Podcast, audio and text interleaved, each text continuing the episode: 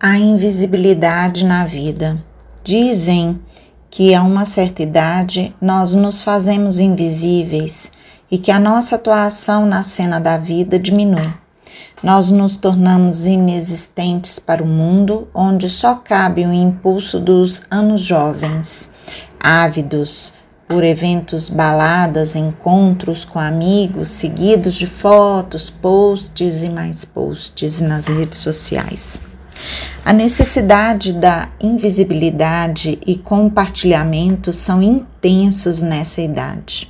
Hoje, não saberia dizer se me tornei invisível para o mundo, mas pode até ser que os impulsos da juventude se foram.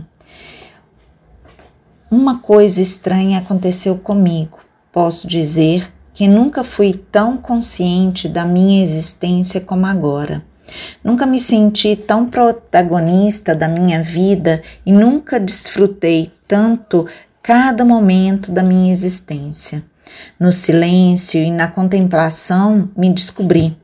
Percebi que não sou e nunca fui princesa de contos de fadas, mas sim um ser humano sensível, porém muito forte, com suas misérias e suas grandezas.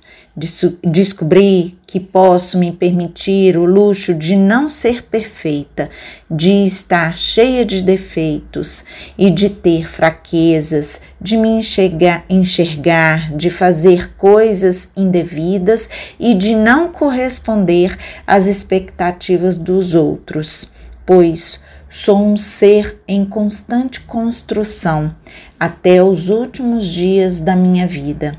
E apesar disto tudo, ainda assim posso me amar e gostar de mim como sou.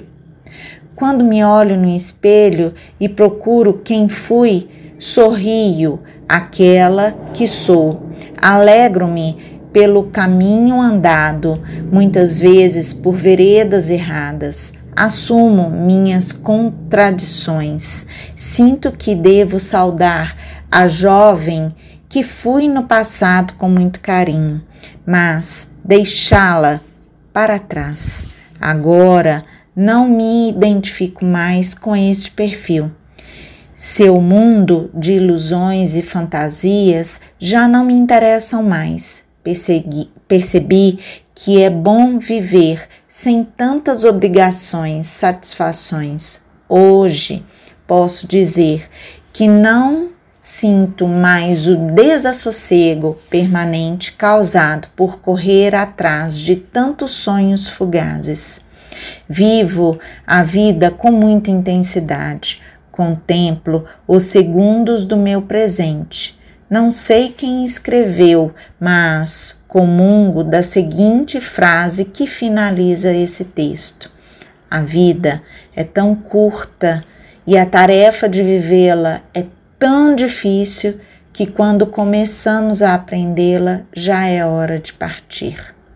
Meu nome é Carmen Santos, sou autora do blog Bendita Existência.